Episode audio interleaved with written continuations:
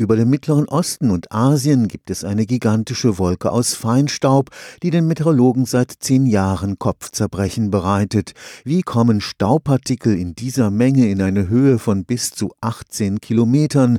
Was für eine Art Staub ist das und vor allem, welchen Einfluss hat er auf den Klimawandel?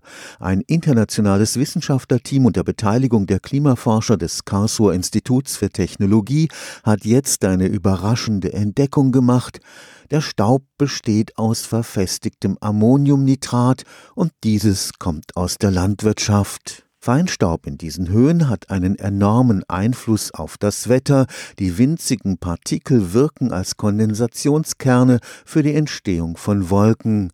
Die Ausdehnungen der vier Kilometer dicken Feinstaubschicht sind gewaltig. Die Staubschicht reicht manchmal sogar von Italien, teilweise bis Japan oder darüber hinaus. Die Breitenerstreckung praktisch von etwas nördlich vom Äquator bis mittlere Breiten. Der KIT-Meteorologe Dr. Michael Höpfner ist Teil eines internationalen Wissenschaftlerteams, das sich der Lösung dieses Rätsels verschrieben hat.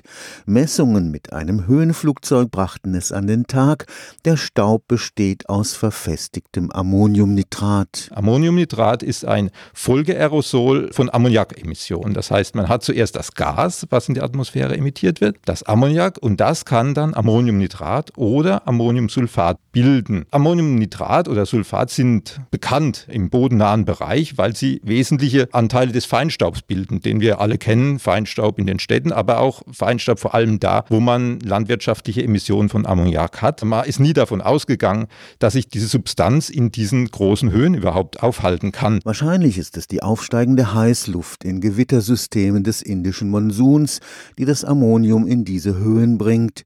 Den Mechanismus genauer zu verstehen ist wichtig, weil Feinstaub und Wolken die großen Unbekannten in den Klimamodellen sind. Eine der größten Fehlerquellen in diesen Modellen sind Aerosole und Wolken. Im Wesentlichen geht man davon aus, dass diese hohen Wolken die Erde erwärmen. Bodennahe Wolken kühlen die Erde ab, weil sie keine solare Strahlung auf den Boden lassen. Aber diese hohen Wolken, die halten auch Infrarotstrahlung zurück, aber sind teilweise durchlässig für die sichtbare Strahlung. Das heißt, sichtbare Sichtbarstrahlung kann durch und es wird Infrarotstrahlung zurückgehalten. Aber das hängt ganz stark davon ab, wie groß sind die Partikel, welche Eigenschaften haben denn diese Partikel. Damit wir nicht noch eine unliebsame Überraschung in Sachen Klimawandel erleben, plädiert Dr. Höpfner für eine permanente Überwachung der in diesen großen Höhen zirkulierenden Stoffe. Eine Satellitenmission, mit der wir dann in der gleichen Präzision wie mit unserem Flugzeug auch global diese ganzen Prozesse beobachten könnten. Ammoniak, aber auch viele andere Prozesse, die, die gerade die obere Troposphäre, untere Stratosphäre dann beobachten. Das wäre die Mission Atmosat, die ja bisher jetzt noch nicht entschieden ist. Aber ich denke, dass ein globales Bild in Zukunft nötig ist. Stefan Fuchs, Karlsruher Institut für Technologie.